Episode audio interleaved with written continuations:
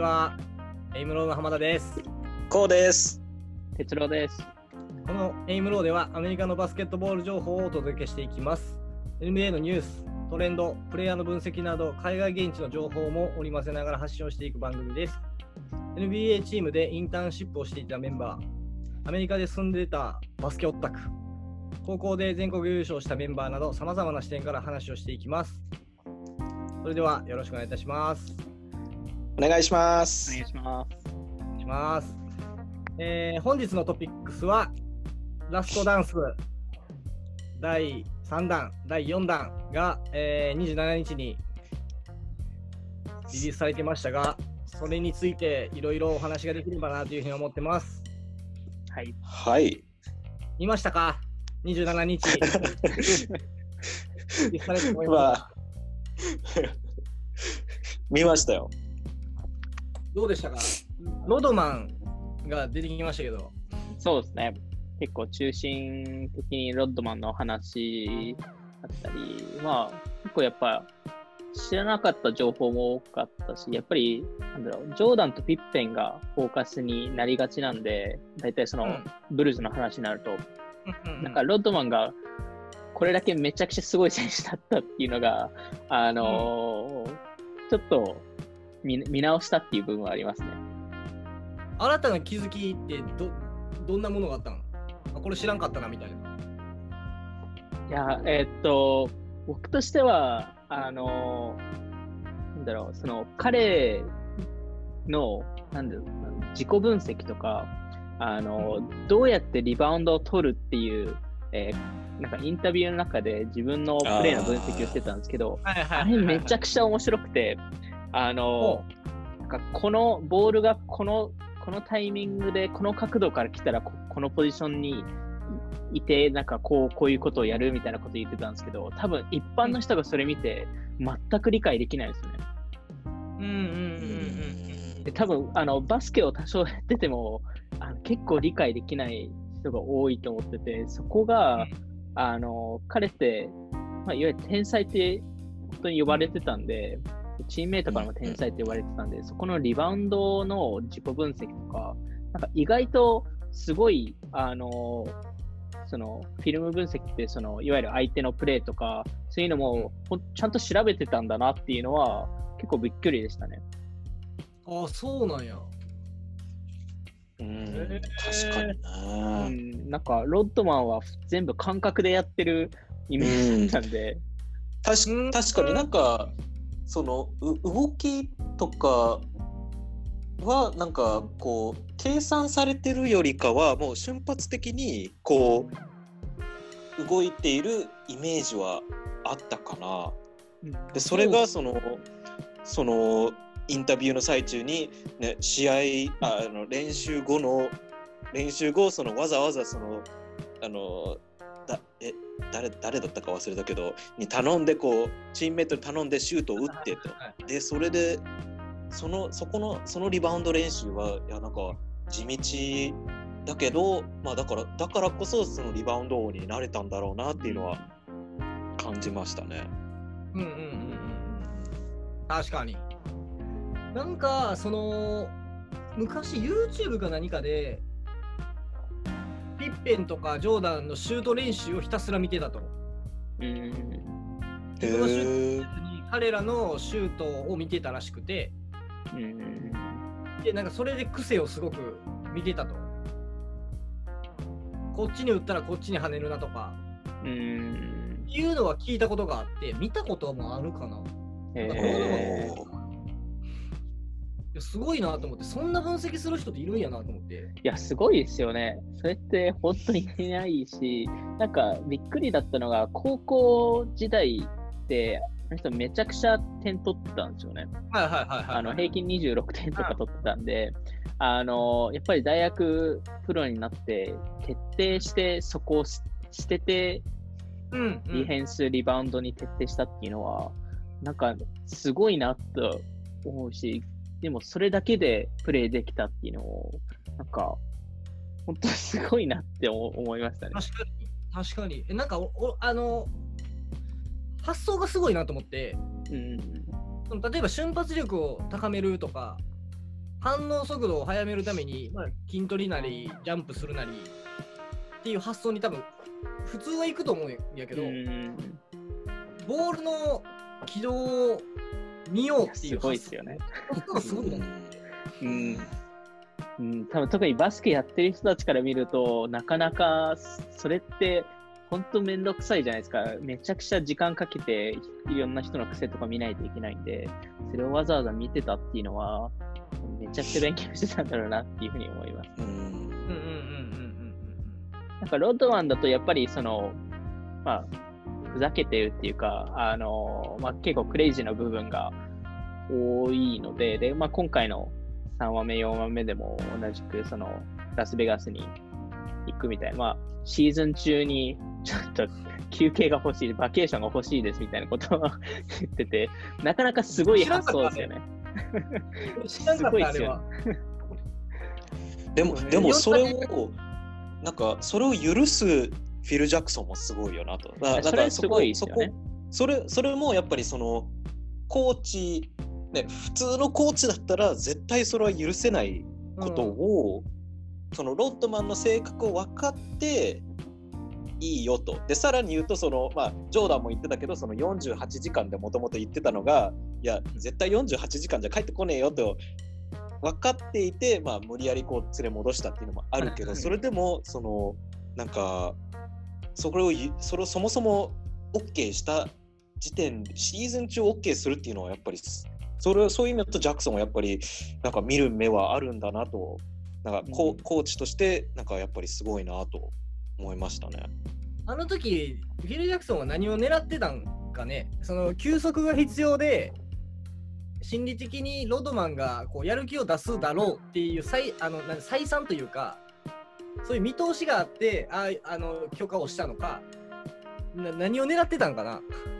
これちょっと想像になるかもしれんけど。まあ、なんだろう。そうそこは、あの、モチベーションを保つためっていうのは、多分ジャクソンも理解してるんで、で、過去のシーズン、まあ、あの、まあ、3回目の優勝、ロッドマンだと3回目の、あの、ブルーストは3回目の優勝だったんで、まあ、その時点で、えっと、過去多分2シーズンは、それを多分、ジャクソンって許してないんですよね。で、えっと、これって多分、まあ、多分今後、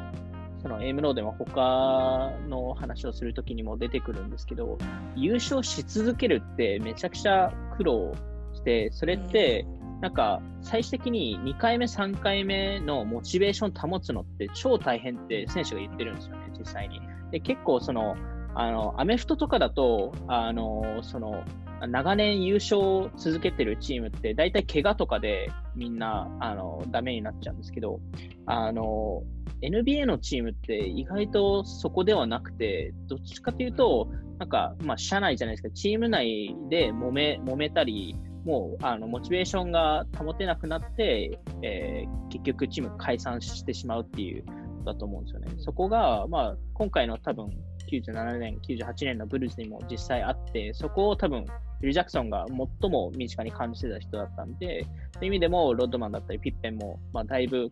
いろいろ不満も持ってたんで、そこを解放してあげるっていう意味で、まあ、あの、ロッドマンに関してはラスベガスに行かせたのかなというふうに思います。なるほど。うん、た確かになんかあのラストダンスには出てなかったけどそのなんか別のジョーダンのなんかあの本を読んだことあってその時にそのマジック・ジョンソンがジョーダンに言った言葉でその、まあ、優勝するのが大変だと思ったら連覇はもっと大変だぞってでさらに言うと3連覇しようとしたらそれをさらに超えるぞとそのやっぱりそれだけ、まあまあ、頂点に立ってるっていうところでやっぱり上を目指上のチームがもう自分たちより上のチームがいないのでまずそのそこからそのその守るっていう立場しかないので、まあ、それでやっぱりその上に行くのが難しいっていうでそれをずっと保つっていうのはやっぱりまああのね哲が言った通りその、まあ、NBA の場合シーズンが長いのでやっぱりあのなんか集中してできるものではなくてやっぱり82試合、えー、ともうシーズンが10月の終わりから始まって4月えー、と4月の中旬までがシーズン。それそれだけの期間ずっと集中してそのもプレッシャーがある中他のチームはやっぱりみんな優勝チームを倒しに行くっていう気持ちで来てる中自分たちはもう優勝しているのでもう常にそのまあ挑戦されてる状態なのでそれはやっぱり3連覇とかになるとやっぱりもうモチベーションが持たない。なのでまあねピッペンの場合は怪我とかがあって多少そのまあちょっと休憩じゃないですけどができてでまあロッドバンの場合はちょっとそういうのがなかったのでまあ多分それでラスベガスにもう行きたかったのかなと。うんうんうんうんうん。特にピッペンがいなかった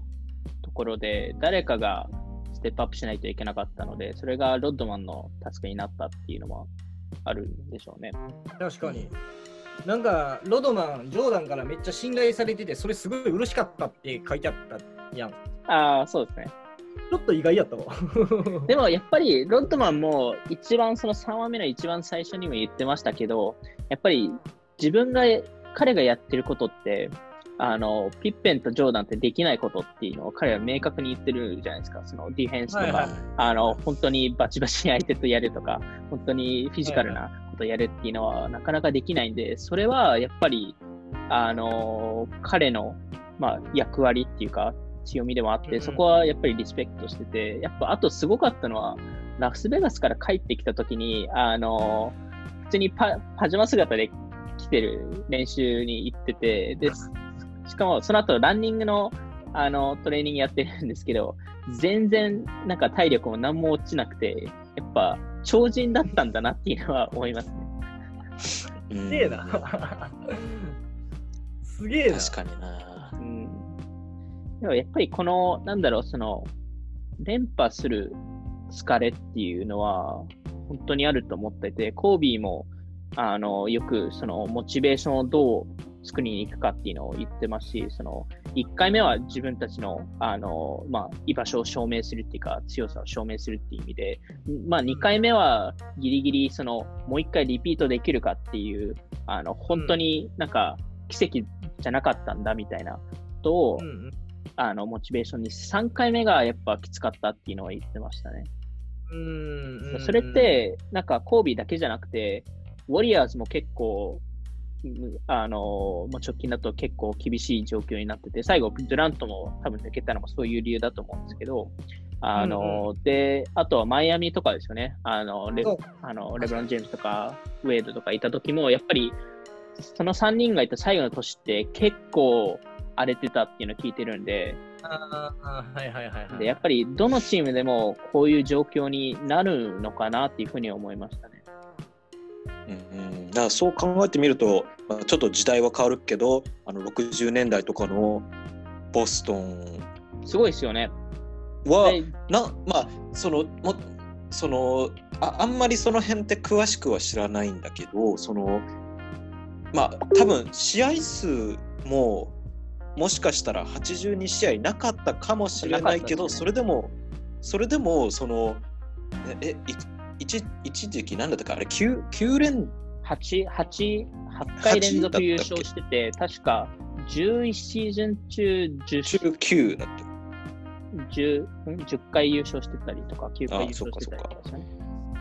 あとは、なんだろう、その、ラストダンスですごい、ぱり、今の NBA じゃあまり見ないのが、あの、ライバル心のところですよね。あの、うん、もう、まあ、あの昔だとレイカーズとセルティックスもそうでしたけど、お互い本当大嫌いで、うん、あの、相手がミスすると超喜ぶみたいな感じで、はいはいはい、まあ、今回のラストダンスだと、あの、ブルース対ピストンズっていうのが出てて、やっぱりアイゼア・トーマスとマイケル・ジョーダンが本当お互い嫌いなんで、うんうんうん、本当に今、いまだに嫌いっていうのがすごいですよね。確かに。うん、それは今の NBA じゃ多分、まあ今の NBA だと人が結構トレードされて動き回るんで、あれですけど、まあ今だと多分できないですよね、それは。確かに。いまだになんかアイザイア・トーマスとジョーダンが並んでたら、ちょっとねちょっとこっち緊張するよね。多分同じ部屋に、同じ部屋に一緒にならないと思います。まあそうよね。うん、あ、多分、N、NG 出してると思います、それは。ああ。なるほうどね。んそうだよね。だなんかまあまあ時代も時代だったからかな。そのまあもちろんその90年代の初めはそのブルーズとピストンズだけど、うんもうちょっと中盤とか後半になるとまあブルーズニックスとかもあるし、ブルーズペーサーズとかもあるし。あまあ、あとマジックも途中で入ってくる時も、まあ、そこまでそのピストンズ並みのその多分趣味だよね。気持ちはないかもしれないけどでもまあそのジョーダンが帰ってきた年野球から戻ってきた年にマジックにまプレーオフで負けてるわけだし、うんなんかその辺とか、ね、今だとなんかまあ23年前だとまあもしかしたらウォリアーズとヒューストンあのロケッツが、まあ、もしかしたらそういう関係になっていたかもしれないんだけどでも、ね、どっちかというとちょっと仲良しリーグになっちゃっているかなと、うん。で以前みたいにこうライバル感をムキムキに出してるっていうよりかはなんかああの人は友達だしよくねなんかメールとか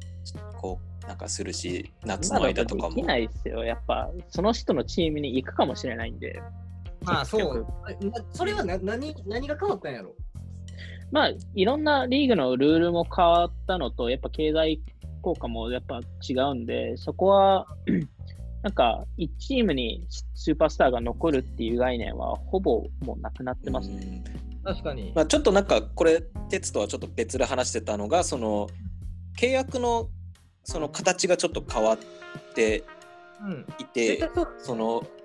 まあピッペンとかはそのえっ、とまあえっ、とラストダンスのね 1, 1話でしたっけ？2話でしたっけ？なんかどっちか忘れたんですけど2話か。えっ、とピッペンが7年契約をしたと。今だったら長くて5年契約。うんでさらに言うとなんかオプションとか付きの5年契約とかがあるのでそのまあ結構早い段階で出れそのその契約したチームから出れる。そういうのをやっぱり今の選手は結構選んでいる。でやっぱりそのやっぱり7年間固定されてるとチームがどうその7年間動くかどうかがわからない。その自分が一番ピークの時にまあチその周りの選手がそこまで良くなかったりなんかプレーオフに行ったけど1回戦負けとかがずっと続くとやっぱり優勝をできないところにずっと残るっていうのは多分選手としてもやっぱりまあ不満が残るので多分まあ契約自体が短くなってるっていうことはまあ FA にフリーエージェントに行く可能性が、まあ、やっぱりどうしても多くなってその多分ドラフトされたチームからこう離脱するっていうのが、まあ、高くなるのかなと。まあ、だんだん変わってきてるんでしょうね。そうですね。まあ NBA もうまくそこの進化はしてるんで、ルールチェンジとかもよくやってますし、そこはなんか時代に合わせてるっていう感じはしますね。うん。まあさっきのあの試合数が多い問題とか、やっぱり最近も言われてるよね。めちゃくちゃ言われてますね。あのーあれって実際、現地はどんな感じなの、まあ、ファンファンとのみファンの見え方とか、まあ、GM であったり、オーナーのであったり、まあ、ヘッドコーチであったり、選手であったり、見え方が全然違うかなと思うんやけど。基本的には、でも選手も GM もオーナーとかも、あまあ、オーナーはちょっと違うんですけど、んえっとオーナーは違う選手、選手 GM は、えっとあの減らしたいって言ってて、まあ、選手はもちろんそのあの健康維持のためっていうところで、あのもう NBA の選手の生活って超大変なんですよ。あの普通に、普通、でも普通にこれ考えると、もちろん、あの、普通に、例えばテレビとかで試合見るじゃないですか。大体夜じゃないですか、もちろんですけど、まあ、例えば7時スタートとかで、まあ、あの2時間半とかかかって、まあ、9時半頃終わって、その後、でも、あの、記者会見、まあ、あの、ロッカー、まあ、ロッカールームでいろいろやって、結局多分、出るのが、あの、11時から12時ぐらいで、でもその後どうするかっていうと、大体その後、あの、次の試合の場所に行かないとダメなんで、飛行機乗るんですよ。うん。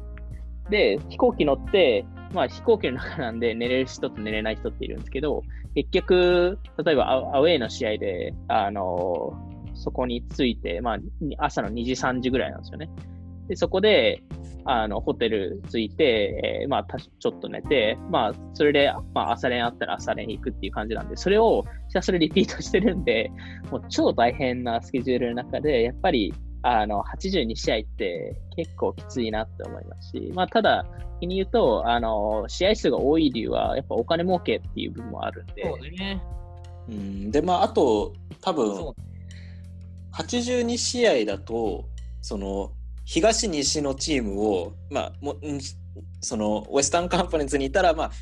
ね、あのイースタンカンファレンスのチームが30チあじゃあ15チームあるので、まあ、その人たちに全員1回はアウェーで行けると。でもちろんその逆で向こうのチームも1回は自分たちの本拠地に来るっていう考えるとそれだけで30試合。で自分の西の中でも自分と同じディビジョンのチームは、まあ、4回ぐらい当たるとかって考えるとなんか多分82になっちゃうんですよね。だからその辺をそのどう減らすかっていうのも多分その、ね、多分結構ポイントになるんですよね。そのもちろんその、ね、ウォリアー今はまあウォリアーズとかレイカーズとか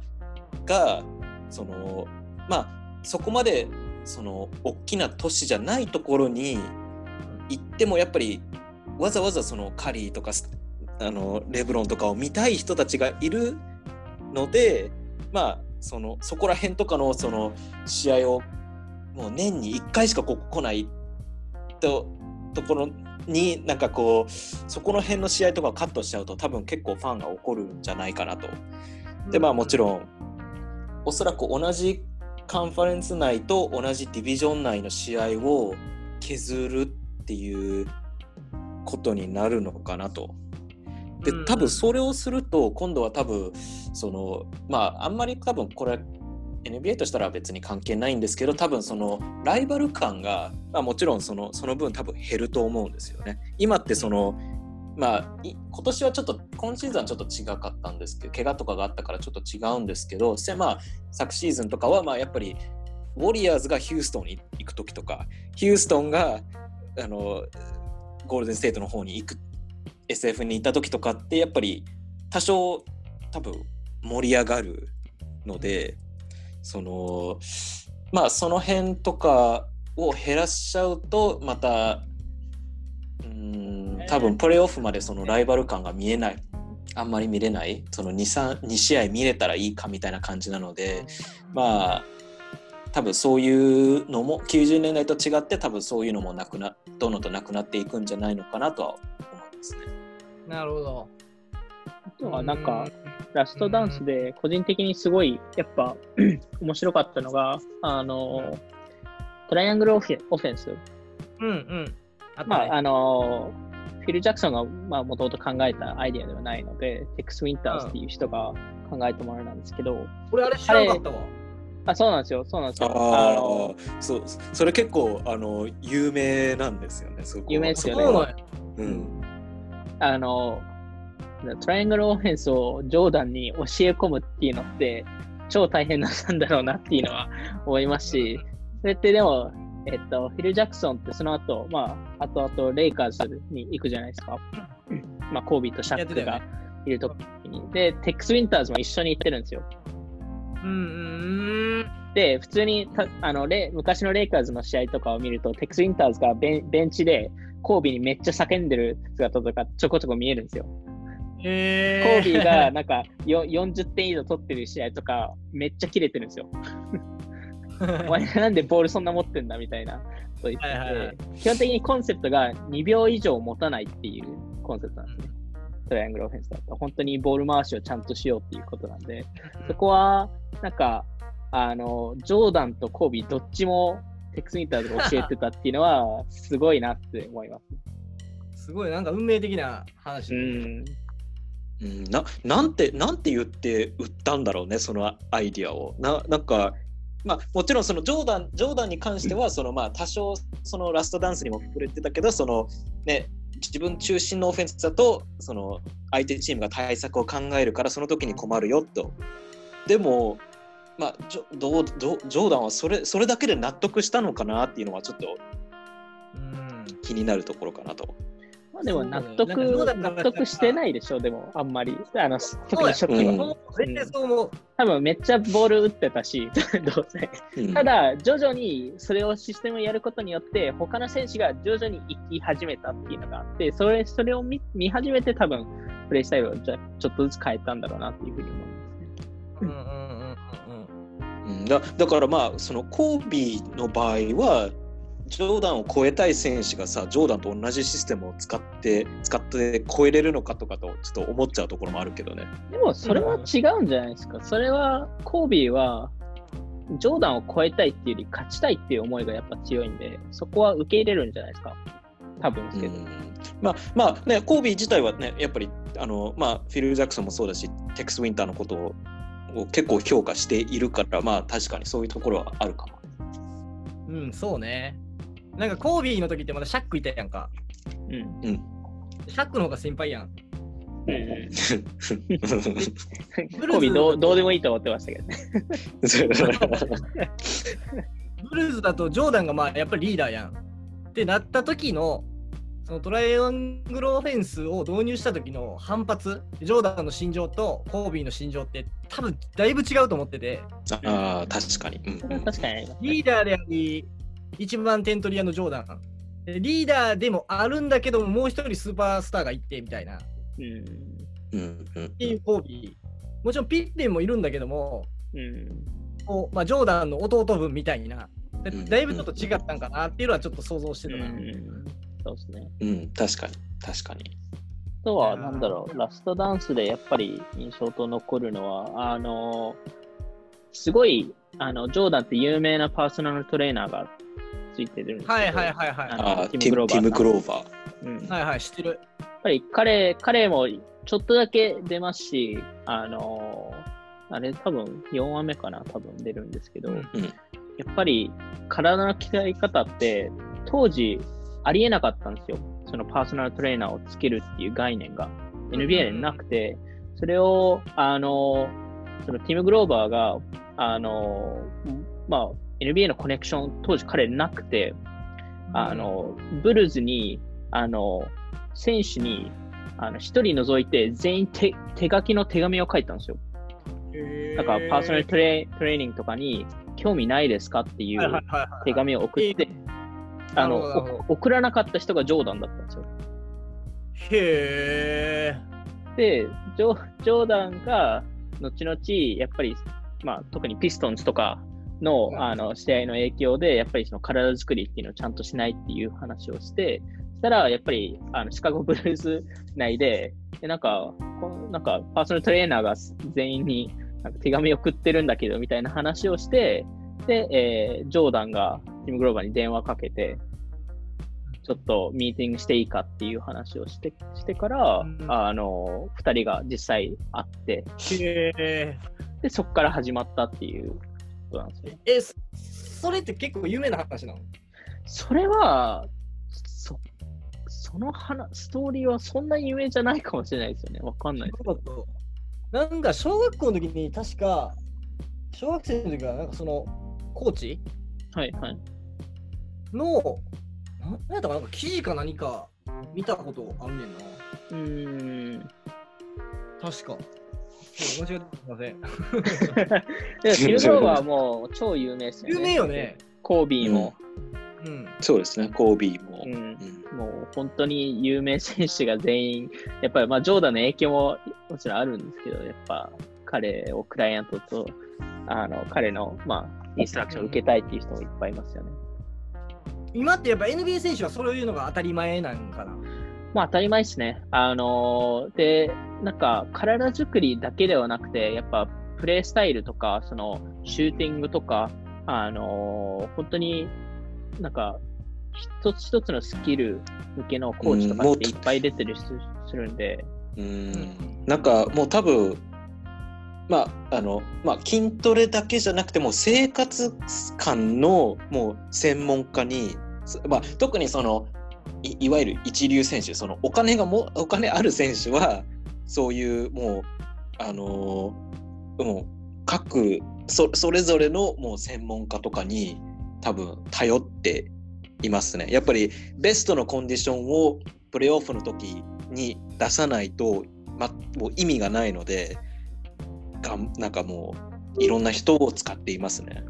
なるほど。うん、多分なんかチームでやってるものと個人でやってるものっていうのが若干分かれていて、チームだとあの睡眠のドクターとか、あの結構スペシャリストがいっぱい揃ってて、で、個人だとあのコンディショニング用の人を採用する人もいれば、最近よくあるのがあのバスケスキルですね。なんか、はい、まあ、それこそシューティングとかドリブリングとか、そのフットワークとか、そこを鍛えてほしくて、あの、まあ、トレーナーを探しに行くんですけど、そこのトレーナーのところがもうビジネス化されてて、すごいあの、めちゃくちゃインスタとか YouTube とか使って自分のプロモーションをして、なんかこういう NBA 選手と今、ジョエル・エンビードと一緒にやってるよとか、ジェイソン・テイタムとやってるよとかいうプロモーションをしながら、他の選手を、あの、あの、まあ、うまく、あの、まあ、招き寄せるっていうか、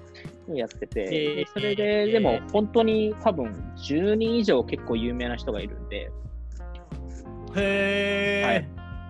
えちちなみにあのもうだんだんと高校生とかもあもうめっちゃ使ってますよね。そうなん？あのえっ、ー、とまあもちろんそのねあの一流のトレーナーとかにはさすがにちょっとあの頼めないとは思うんですけどでもやっぱり高校生でもあの徐々にそういうトレーナーとかを、とこう契約してもうあの高校生の時からもうそういう習慣とかをつけていますね。なのでもう大学とかに行く時点でもその結構トレーニングとかをされている人たちが、うん、多くなってます最近。うん、すごいな。まあそのトレーナー側としてもやっぱり例えばですけどあのマイケル・ジョーダンを高校時代からトレーニングしたっていうともう超有名になれるじゃないですか。そそうでしょ、ね、そこの、そこのいわゆるブランディングで、そのいわゆるそのそういうプロになれそうな卵を高校時代で見つけると、彼のトレーニングを別に無償でやったとしても、あのその人がうまく NBA まで育ったら、後々ビジネスになるんですよね。だからそういうのをちょっと考えてるんですごいな。うん、だからそこは本当に、あの、多分その中で一番有名なのがズルー・ハンネンっていう人だと思うんですけど、彼はすごいやっぱ、あのなんか、めちゃくちゃいいって聞きますし、あの、彼、なんか、僕もたまに彼の YouTube 動画とか見るんですけど、そのシュート方法とかの話とかも、やっぱすごい参考になるんで、なんか、本当細かいスキルセットを学ぶっていう意味だと、そういうのをあの、よく NBA 選手とか、まあ、大学選手、大学プレイヤーも、あの、高校生も使ってるっていう感じですね、今は。いや、ちょっとだいぶあれやね、話が。そうですね。ラストダンスからちょっと離れちゃう。いろいろ広がったね。じゃあ、一旦今回はこんな感じで。はい。多分あの、はい、5話目以降は結構ジョーダンの結構ネガティブな面が出てくると思うんで、はい、そこを多分楽しみ、えー、楽しみ。はい。はい。ということで、ありがとうございました。ありがとうございます。ありがとうございます。